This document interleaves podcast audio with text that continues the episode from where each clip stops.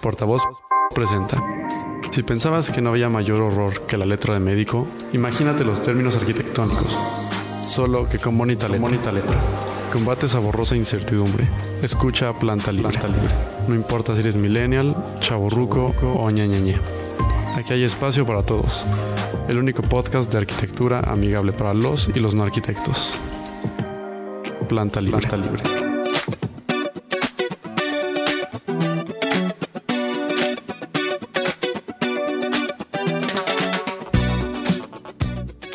Hola amigos, bienvenidos de vuelta a su podcast favorito sobre arquitectura para los y los no arquitectos, Planta Libre. Yo soy arroba María Neón. Hola, yo soy Edmundo Terán, arroba espacial. Yo soy Eduardo Ramírez Plata, arroba E Ramírez Plata. En todos lados menos en Twitter. El Ahí soy modulor de, modulor de.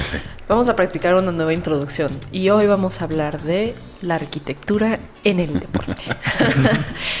bueno, antes que nada amigos, recuerden, bueno, queremos agradecerles, hoy es nuestro episodio número 30, nunca imaginamos que llegaríamos hasta aquí, pero estamos por ustedes y para ustedes. Y además de agradecerles de las suscripciones, recuerden que nos pueden escuchar a través de Spotify, descargarnos en iTunes, en Google Podcast o en cualquier servicio podcastero de confianza. Y además escucharnos en nuestra página de Libsyn, pero pueden suscribirse a nuestra fanpage en Facebook. Entonces, gracias a todos esos likes, gracias a todos esos comentarios. Y hablando de comentarios, teníamos por ahí una mención pendiente y hacer, eh, vamos a felicitar a nuestros eh, plantalivers favoritos y entre ellos está eh, Ayrton García que dijo, despiertas tipo 10 a.m., eh, tus hotcakes ya están calientitos en la mesa, prendes la cafetera, te chingas un podcast de planta libre, desayunas y corres directo a la sala, al sillón grandote donde cables completito, abres la ventana para que te dé eh, el sol en tu bello cuerpo y ahora sí, a ver memazos. Qué bonita es la vida. Qué bonito es que nos escuches. Gracias, por suscribirte. Y también a arroba Bruno Cruz en Twitter, que nos comenta que es brasileño, que no es arquitecto, pero que siempre escucha el podcast porque le gusta el tema y además entrena su español. Entonces, muchas gracias Bruno por escucharnos. Saludos Bruno. Y por mandarnos tus comentarios. Saben que nos pueden dejar todos sus comentarios en en la planta libre de Facebook. en nuestra página de Facebook, Planta Libre. Sobre todo en Facebook, ¿no? Ahí nos pueden saludar, ahí pueden escribir, este, no sé, traspapela, en fin. También en el lipsin.com Planta Libre. O mándenos un, mensajito por Twitter con el hashtag Planta Libre o arrobándome a mí como arroba María León. Posiblemente, eh, es más, mándenos mensajitos, amigos. ¿Qué piensan? ¿Debemos abrir una cuenta de Twitter de Planta Libre o no? ¿Y yo? no, ya la tengo, ya la tengo. No, bueno, tú ya tienes, pero no la usas. Entonces, bueno, dicho todo lo anterior, y, algo extraño pasa, hay un fantasma aquí en, la casa de portavoz, que es nuestro productor, porque siempre, ah, últimamente los aparatos eléctricos se atontan. se atontan aquí, ¿no? Y se empiezan a mover solos, es como el, fantasma. Y no abre páginas y demás. Exacto. Entonces, bueno, saludos al fantasmín, que ya mándenos el nombre del fantasmín para pues ya decirle por su nombre también.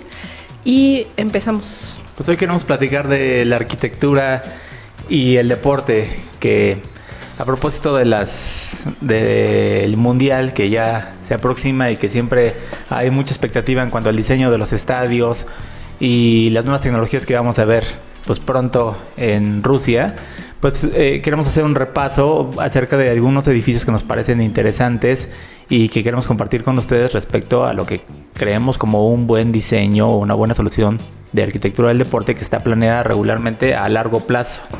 Esos son proyectos pues que, se calculan para 40, 50 años y, por ahí tocaremos un poco el estadio de Ciudad Universitaria que se inauguró en el 52. Una joya, Ciudad Universitaria y su estadio. Sí, pues bueno, digo, ahí se ve la importancia de la arquitectura. De, jugarán muchos equipos, jugarán eh, muchas personas, pero los ojos del mundo también están puestos en los estadios, en lo innovador, en que están, en la forma, en los recursos eh, que están aprovechando, en fin, están los ojos del mundo viendo también los estadios. Y podemos recordar el nido del pájaro, de pájaro, ¿no? Que de ese es el más icónico, ¿no? Yo creo que sí, yo creo que ahí empezó esta, bueno, marcó tendencia, ¿no? O sea, ya todo, mucha gente quería hacer su nido de pájaro en, en todos lados, en hoteles, en casas, en edificios y demás, ¿no? Pero ese fue el inicio como de esta competencia de firmas, de marcas de los arquitectos, ¿no? Pues digo, Herzog y de Meuron son muy buenos y fue uno de sus grandes, ha sido uno de sus grandes proyectos. Es, es, curioso porque antes, digo, que yo tenga memoria, no había tanto, tanto foco de atención en, función, digo, hablando particularmente de los estadios.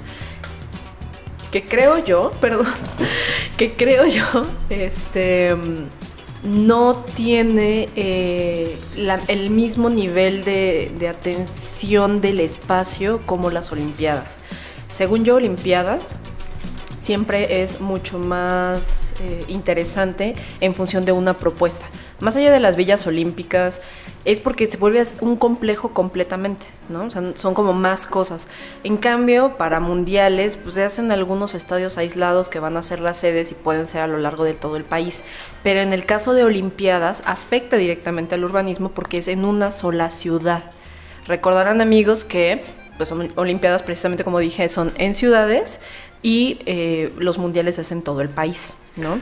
Sí, y los ojos del mundo, en las Olimpiadas está todo el mundo representado, en el Mundial no. No, no, eh, no mucha gente. Exacto. Hay países que no les importa el fútbol. ¿no? Nosotros estamos inmersos en un país que, que les gusta el fútbol. Estados Unidos hace unos 15 años les valía el fútbol, ahora les vale, pero hay unos equipos que, que les importan. Canadá lo mismo, ¿no? Y así hay muchos, muchos países. En cambio, en las Olimpiadas están representados casi todos los países en diferentes disciplinas. No, y el Estadio Olímpico se vuelve, que es est- esta historia del nido de pájaro, ¿no?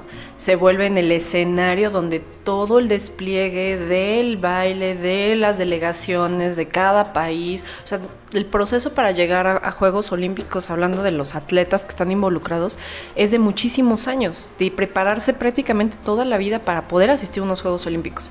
Y en cambio en un mundial, no es por demeritar, pero siento que sí es como en un, en un término distinto. Lo que yo considero es que los estadios, hablando particularmente del fútbol, cobran importancia por el equipo más que por el estadio. Y en las Olimpiadas la ciudad tiene que ponerse de manteles largos para recibir al mundo y estar en los ojos del mundo. ¿no? Sí, Entonces sí. la Hay- función es distinta. Hay casos en que el estadio, eh, digo, normalmente alberga un equipo, como dices, en el fútbol, y entonces se aprovecha para hacer eh, el mundial. En- pero también se da el caso de hacer estadios para el mundial, por ejemplo, el Estadio Azteca, ¿no?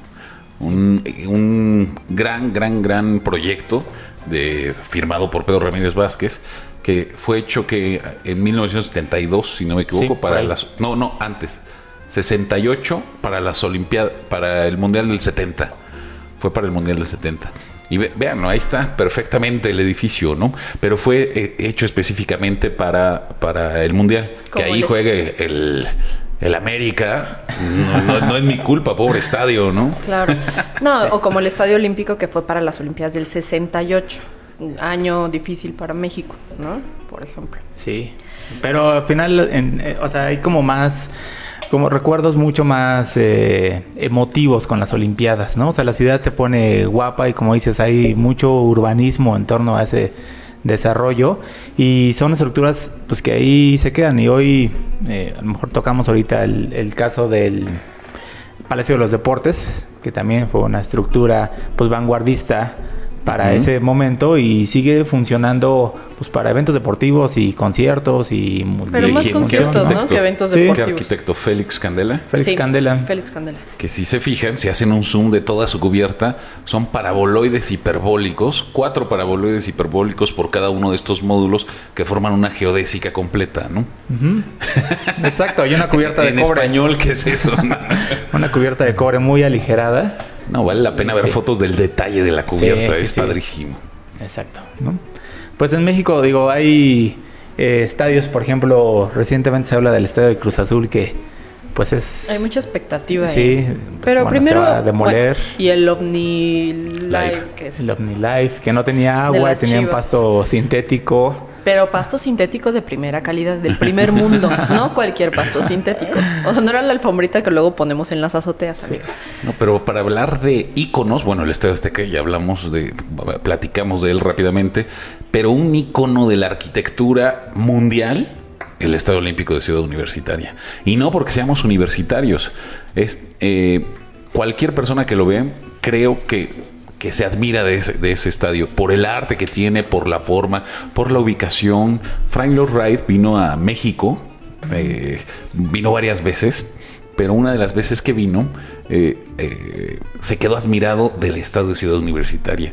Y él hablaba de que no podía estar ese estadio en ningún otro lugar ni en ningún otro momento. Era único ese estadio, ¿no?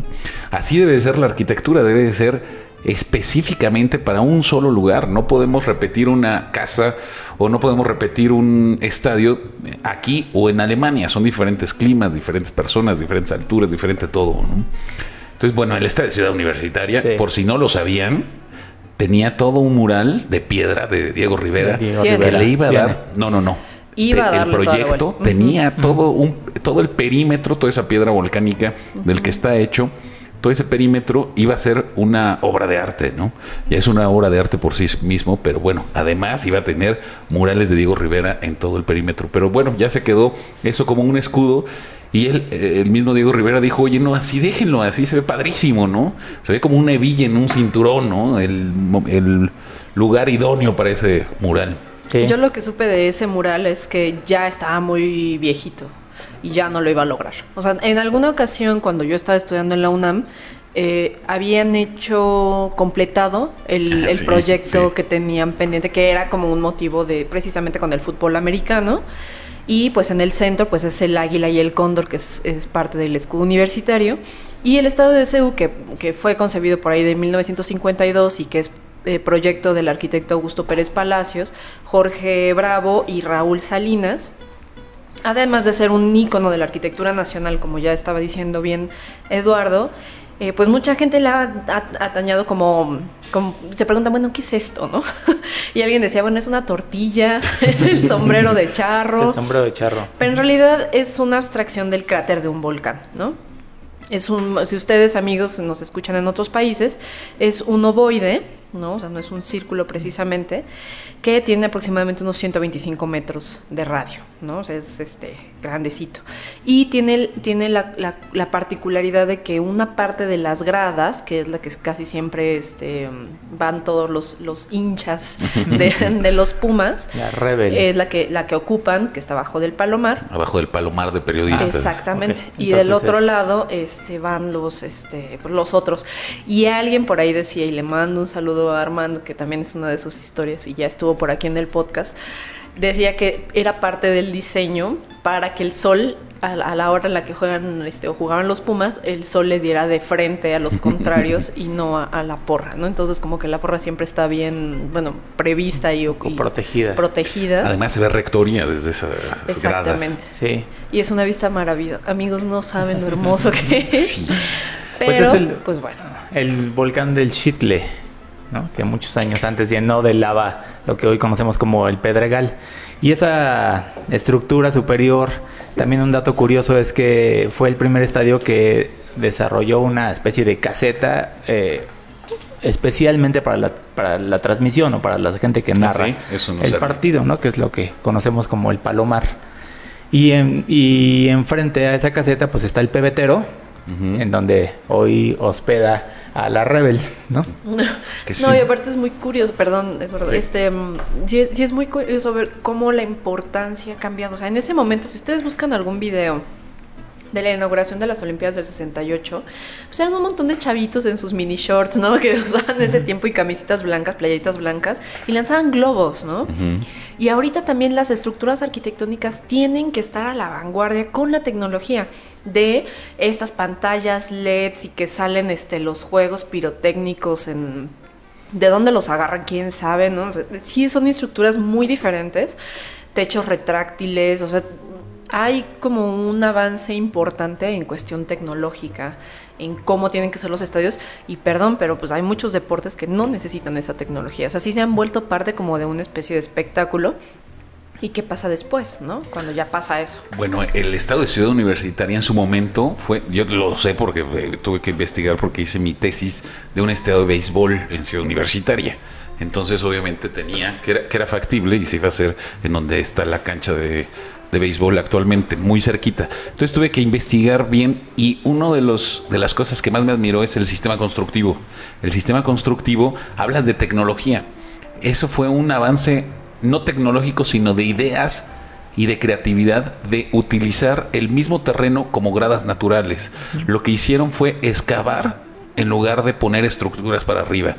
Eh, digamos que todas las gradas están puestas sobre taludes. Eh, taludes es una, una inclinación de tierra, pero naturales, eh, taludes naturales, donde nada más les hicieron los accesos, los túneles, y las gradas prácticamente les pusieron, las pusieron encima de- del terreno, ¿no? Entonces, bueno, se ahorraron muchísimo y ahí está el estadio súper estable, súper bien hecho, eh, sólido, en fin, como tienen que ser todos los parámetros de la arquitectura, ¿no? Además, considerar los, los estadios ahorita, que ya son como una contemporanización, o como pueda decirse, de algo muy importante que, que viene de- del Coliseo, de los anfiteatros, que eran recintos especializados para el espectáculo, para los juegos, para el entretenimiento, ¿no? Entonces, digo, el Coliseo de Roma ahí está y es un icono de, de la arquitectura universal, ¿no? Que viene en función de, de- de estas situaciones. Por ejemplo, voy a decir aquí como una ñoñez, amigos. Voy a, voy a acomodarla A ver, así a ver, a ver. cómodamente.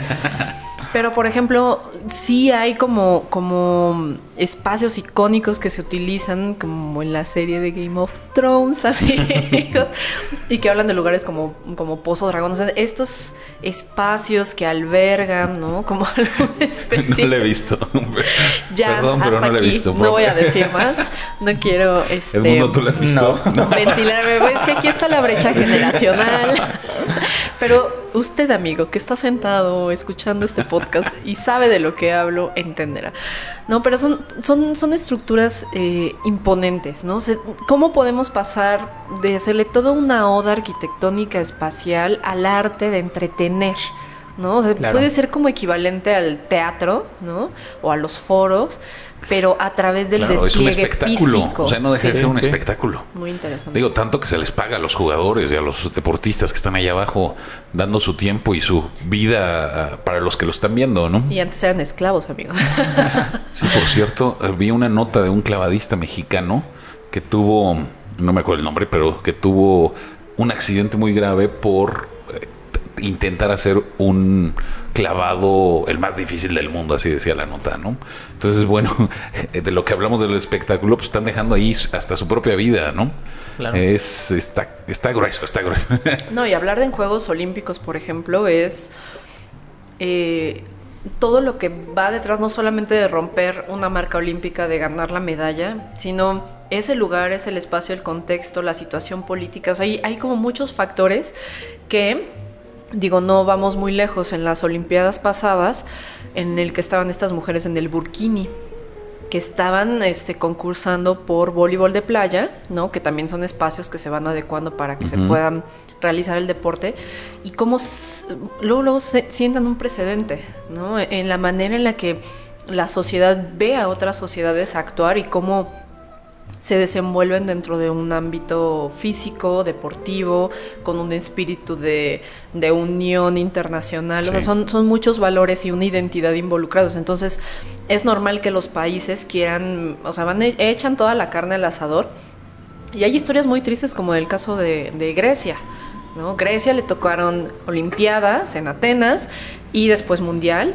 Y este Y quedó en y bancarrota. quedaron en bancarrota con una deuda impresionante con la Unión Euro- Europea y que en muchas ocasiones ya estaban a punto de, de- de dejarla, ¿no? Claro, que ahorita es el caso de Brasil también, También. que eh, estadios que se hicieron para pues las pasadas eh, Juegos Para Olímpicos Río. para Ujú. Río están prácticamente en el abandono y en quiebra porque pues no fueron sostenibles. Sí, B- Brasil tenía una idea muy buena, que era tener estos estadios y estos eh, recintos deportivos, los querían demoler después, pero no demoler por tirar, sino aprovechar estos espacios y en lugar de que fuera un estadio, que fuera un parque, por ejemplo, un parque público, y esa era la- su idea, pero yo creo que se quedaron eh, sin dinero porque vi un reportaje donde están abandonados, totalmente abandonados. O sea, no hicieron ni parque ni están aprovechando los estadios. Ok. No, y es que no es, o sea, Pero- piensan como... Pero, pero esa idea de reciclaje está buenísima. Está bueno. Perdón, de hecho, hay un estadio eh, que están desarrollando la firma Partners.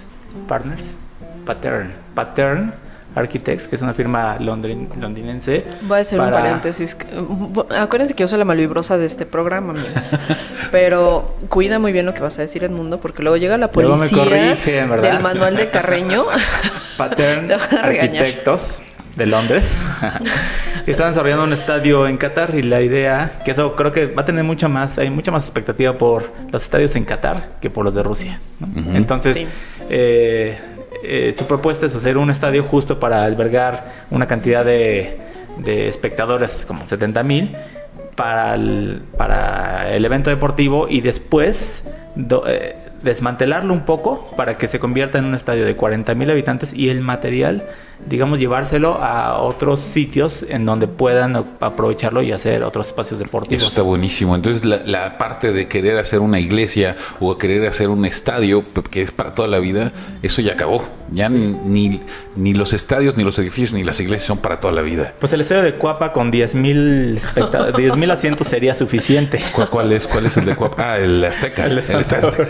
Son, son 120 mil. Estuvo hecho para 120 mil personas. Y ahorita, por los restaurantes y los palcos que hicieron, es para 79 mil, 80 mil personas. El de Ciudad Universitaria tiene monstruo. 60 mil personas. 60, 68 por ahí, ¿no? que es el normal en los estadios del mundo, 60 mil. O sea, el, el Estadio Azteca es, Es- es impresionante. sí. Da vértigo cuando entras la primera Sí, vez, ¿no? Sientes que te vas a caer. Sí. No, tienen, si en algún momento vienen a México, ustedes son este, de otros estados de la República Mexicana, tienen que ir al estadio. Este que es una experiencia. Y cuando juega México. No, no, no, no, se es te pone- impresionante. A lo mejor delato mi edad, pero yo fui al Mundial del 86. No, no, no, no, increíble, increíble. Pero eras, eras un bebé, Era un casi. bebé, era un bebé. Ni se acuerda casi, No, es muy interesante. Y, y la verdad, digo, por ejemplo, en el caso de México, pues está la historia de estas villas olímpicas que de- posteriormente se vendieron este, a precios mucho más bajos y hay gente que vive ahí ahorita y son espacios como muy... También las villas panamericanas. Sí, en Villa sí, Olímpica vive mucho sudamericano, argentinos, chilenos. Y, Colombianos. Y hipsters. Ajá, también. Yo siempre estoy esperando un departamento ahí, pero están peleadísimos porque son departamentos Sí, muy grandes, de grandes, tres y ¿no? cuatro Ahí recámaras. vive mi cuñado. Saludos, Rodrigo, saludos. que tienen este parque, o sea, piso de madera. Sí, es una micrococinita, pero pues cuatro recámaras hoy en día, amigos, no. Después del sismo fui a verificar precisamente Villa Olímpica. Pero bien, ¿no? Les fue no muy les bien. pasó absolutamente Sí. nada. Sí se cayeron unos pretiles que están en la azotea, pero nada más tampan los tinacos y se acabó, ¿no? No, no, Sí. no, no pasó nada. No, son, son una monada esas cosas, de verdad. Y Hasta con elevador, oye. tienen Qué elevador, lujo. pero son de los elevadores, este, no sé si son Schindler o u Otis, de los... Sí, sí, sí, te tardas más en el elevador Ajá. que caminando. Así es, así es Villa Olímpica. Oye, pues hay una, una anécdota, una historia también curiosa con el Estadio Olímpico de Montreal, que, pues bueno, eh, ellos vivieron las Olimpiadas en el 76. Y es un estadio olímpico que realmente no fue terminado en ese momento en las Olimpiadas. De hecho, se terminó como por ahí de los 80, finales de los 80. Y lo, lo curioso en la historia es que era uno de los primeros estadios que iba a tener un techo retráctil y una torre que iba a sujetar con cables ese techo iba a, a hacer el mecanismo. Por una huelga que ocurrió en la ciudad, no fue posible terminarlo y al final vivieron las Olimpiadas con un estadio a medias, que era el estadio más importante de la ciudad. Pero no solo, no solo pasó eso, sino años después el techo estuvo guardado por falta de fondos en otra ciudad, en alguna ciudad de Europa, no, no recuerdo el dato, y en Montreal establecieron un impuesto extraordinario al tabaco para poder recuperar o para poder generar recursos para terminar de construir ese, ese estadio. Entonces, a través de, la, de los impuestos generan dinero, lo terminan de construir y ya cuando están terminando eh, se incendia la torre que sostenía y se viene abajo, ¿no? Y después, te- la, la arreglan, ya que está arreglada y tenían el techo de membrana en una de las nevadas, también genera filtraciones de agua. Entonces es una un Eso suceso Montreal, tras, o- en Montreal. tras otro, sí. en Una serie de eventos De desafortunados. eventos desafortunados que algo así como que hasta el noventa y tantos realmente este terminaron terminaron la torre y hoy la torre eh, que es eh, algo así como el cuarto quinto elemento más alto de la ciudad fue comprada por una institución bancaria y la van a convertir en oficinas del banco. Ah, sí. Entonces, tiene la suficiente, digamos, superficie para albergar eh, oficinas y entonces ya se volvió como de usos múltiples. En el interior sigue teniendo el campo de fútbol o de, de fútbol americano, etcétera. Para bajar la comida una alberca, sí. Y el complejo es muy, muy bonito peatonalmente, pero es, es realmente muy divertida la historia que tuvo este estadio por un- tener un tropiezo tras otro, tras otro en algo No que lo puedo googlear por el fantasmita que nos eh, Sí, juega está chueco, raro, pero bueno. ¿no? Bueno, A ver si se puede en Fantasmín algún- sin nombre mientras. Pero, por ejemplo, yo me imagino, digo, hablando como de proyecto, no es tan fácil adaptar un estadio como para vivienda, oficinas o algo así por, pues en primera el escalonamiento de las para la isóptica, no tienes como claros tan Sí, está grueso. libres, sí está cañón. Bueno, a- hay un ejemplo de un otro deporte que son los toros eh, en Zacatecas, el Hotel Quinta Real, que lo adaptaron eh, perfectamente, respetando la estructura de la Plaza de Toros, lo, lo adaptaron a hotel y es un hotel bellísimo, precioso, precioso el hotel. Me- ah, entonces sí se puede, sí se puede. La Plaza de Toros de Barcelona también, si no me falla. No me acuerdo si es Barcelona o Madrid, porque, o sea, en una zona no hay, ya no hay corrida Sí, de es toros. Barcelona. Edmundo Entonces- Manual de Carreño te va a regañar si no Barce- tiene los dados. Datos. los En. Barcelona ya es un centro comercial, ¿no? porque ya no existe. Sí, porque el otro son corridas. las ventas y sigue. Digo, centro comercial son un poco más fácil, ¿no? O sea, yo pienso vivienda es complicado. Un hotel, eh, no sé, tendría que revisar bien el proyecto, pero vivienda es complejo porque, bueno, la cocina, o sea, como los servicios. Yo pienso que es lo más complicado, los servicios, resolverlos. Pero, eh, pues no sé, por ejemplo, eh, cuando fueron las Olimpiadas en Beijing, eso fue lo que determinó que hicieran el nuevo aeropuerto Toda la cantidad de gente que iba a llegar y la conectividad hicieron unos trenes y eh, en Beijing también tiembla mucho, entonces había documentales de cómo hicieron la losa de las uniones es- de estructura articuladas para que se moviera con respecto al sismo dependiendo de cualquier este dirección en la que se presentara. Entonces son, o sea, imagínense un aeropuerto, o sea, aquí en, México, amigos, nos estamos peleando, que es del mismo arquitecto, que es este Foster, Foster. ¿no? Lord Norman Foster. Lord Norman Foster. Entonces, eh, que es un diseño muy similar también a o sea, como que nada se ajustó ahí algunas cosas. Pero eh, como un evento de tal magnitud como Olimpiadas, que los países se pelean las Olimpiadas cañón, invierten en tanta infraestructura. O sea, ya para pensar, porque obviamente para poder ser hoy en día, queridos amigos, eh, una opción de sede, debes de presentar con ciertos requisitos a nivel de infraestructura. La Nos música de Beijing. La música de. Beijing. Es que estaba tratando de ¿O probar. fue con, no sé. fantasmita también? Es fantasmita. Sí. Entonces, eh, Sí, no, es que por supuesto que es un negocio, es, es un negocio las Olimpiadas. Imagínate la derrama económica que puede generar en un país de primer mundo donde la corrupción no afecta Opera, tanto, no no, opera tanto. suyas. Eh, por supuesto que, que tiene ventajas. En un país de tercer mundo donde todos se lo van a robar, pues ¿cuándo va a haber ganancias? Nunca. Bueno, para los para el país, nunca. caso de, bueno, no sabemos si fue exactamente por corrupción, pero bueno, Brasil es una o realmente quedaron en muy malas condiciones, sin mencionar que hubo una pelea fuerte sobre las favelas que, o sea, toda la gente que desalojaron de favelas para habilitar espacios, porque bueno, el problema con los... Hay muchos problemas en todos los países, amigos, pero problemas con, con países en vías de desarrollo, pues es esta desigualdad social, ¿no? Entonces, como puede haber lunares de, de gente con muy buena situación socioeconómica, como a la esquina hay unos que no. Entonces, también la ciudad tiene que garantizar la seguridad de los turistas que van a estar visitando durante los Juegos o durante el Mundial, ¿no? Claro. O sea, bu- bueno, vamos, ahorita con Rusia hay unos temas bien interesantes sobre, y ahí es donde nuevamente como chocamos un poco esta este, contemporaneidad en la que vivimos con países de, un viejo régimen como en Rusia que está prohibido que, que haya como homosexuales, ¿no? O algo así. Entonces, eh, ¿y qué va a pasar cuando pase en, en, en Qatar, ¿no? ¿Cómo van a...? eh, digo, nada más es mundial, ¿no? Sí. Según yo no hay, no hay Olimpiadas allá. Pero imagínense que hay Olimpiadas y que van mujeres a competir, van a tener que ir forzosamente acompañadas de algún familiar. ¿Qué pasa con eso? ¿no? O sea, sí son como reglas sociales muy distintas y que de alguna manera eso también repercute en la arquitectura, porque tú diseñas una villa olímpica en las que pues tienen como una sola habitación para cada competidor.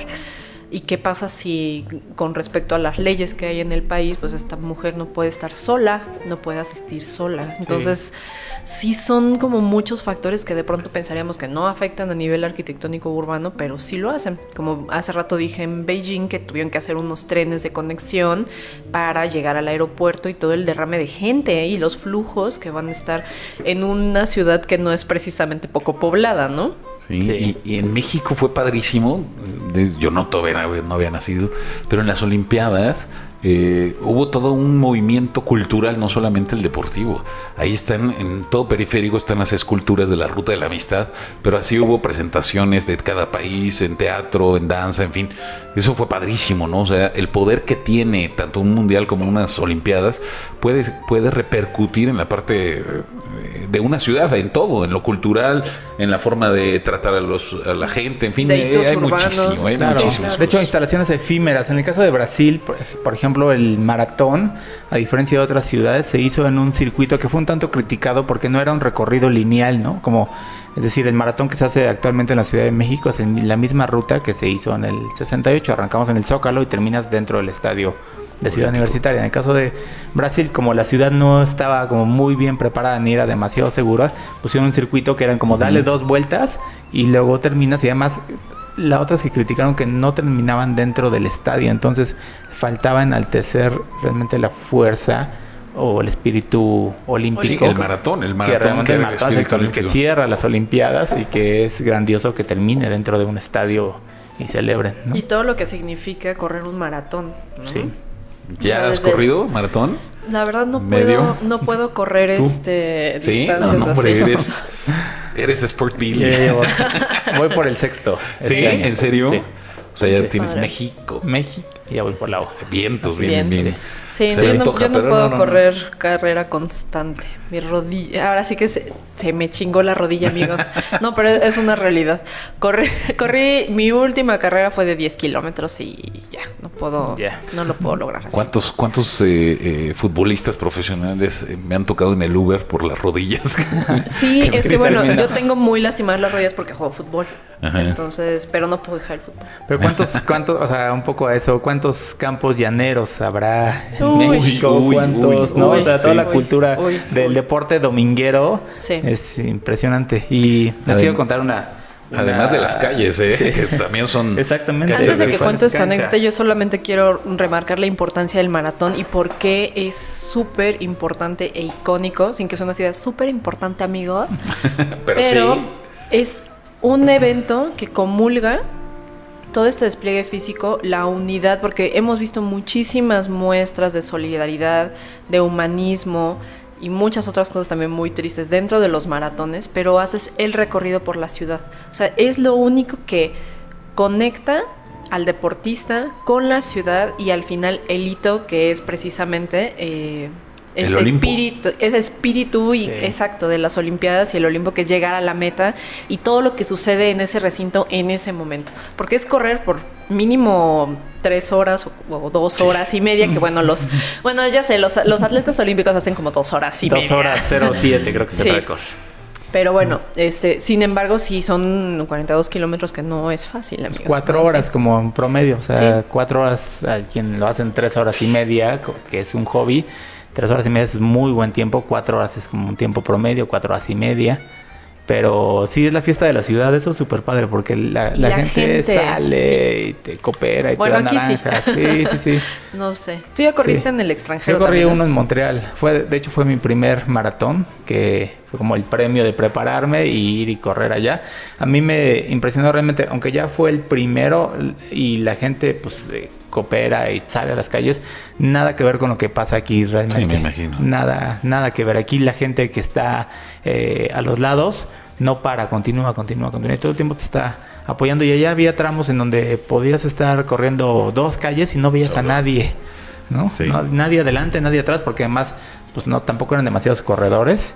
Y, y aquí 25 mil corredores. No, ya y se los pelean, o sea, sí. A ver, a ver, Edmundo, tu anécdota. Pues, el, o sea, hablando de los deportes que hacemos, pues la gente que vive a pie, el que juega fútbol, el que va al básquetbol, etcétera. eh, últimamente en México se dio un poco el boom por la gente, por las medallas que ganó México en el tiro con arco, Ajá. ¿no? Eh, que eso hizo como un poco de moda en, pues en cierto sector. ¿no? Saludos a Gaby Zavala, por Saludos, cierto. Gaby, ¿no? Que me compartió esta historia. Bueno, pues en, en CEU hay un campo de tiro que se llama Lauro Franco. Y antes de que México fuera famoso por sus tiradores y tiradoras, ese campo era realmente como un llano en donde la gente iba de manera libre y lo sentían como su casa. O sea, es decir, llegaban, llegaban, convivían, hacían comunidad, tiraban y se pasaban ahí horas y horas sábado domingo y como que compartían conocimientos y, y era todo padre, ¿no? Pero a raíz de que, de que empiezan a ganar medallas, se dan cuenta que pues, la, la cantidad de gente que, que lo practica es más y deciden pues buscar recursos para hacer un campo pues, ya mucho más específico, como para generarle un beneficio, ¿no? Es decir, Ajá. este, hacer algo mejor. Entonces hacen un campo que, según cuentan quienes practican ahí, no, no fue diseñado tan de manera adecuada para, para practicar. Pero no solo eso, sino que además hace una especie como de privatización, en donde si antes podías ir solamente porque te gustaba hacer el tiro con arco, ahora tienes que ser estudiante inscrito Ah, ¿sí? para poder participar. Es el que está junto al estado de prácticas. Exacto, sí.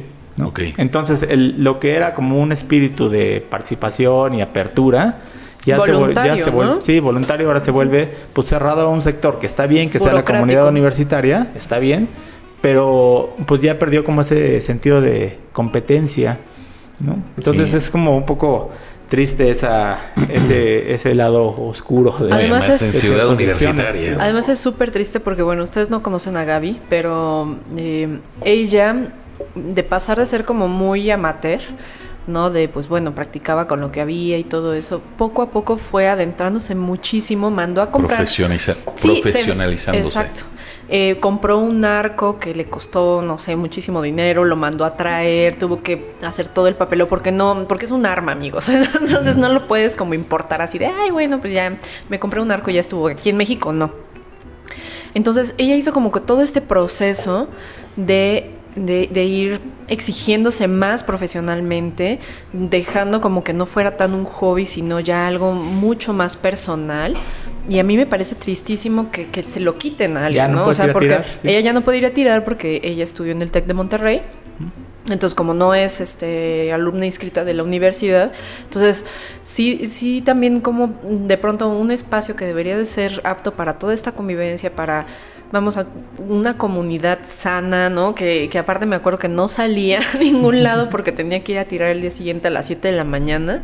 Se los arrebaten así, ¿no? Un espacio que ni siquiera les pertenece en función de monetizar o de Sí, qué, qué raro, se me hace rarísimo, algo. pero eso hay que verlo con, bueno, ya lo verá ella, pero con deporte universitario, porque está abierto para todos. O sea, yo remaba, yo fui seleccionado nacional de remo, pero por otra institución, y el- la UNAM podías entrar teniendo 12 Libremente. años si querías, o podías estudiar en el TEC y Como y la alberca jugar que ahí. está ahí enfrente de La alberca la, puede, de la puede Facultad de ir, Arquitectura. o- obviamente cobran para los que no son universitarios, pero todos los deportes están abiertos para todos.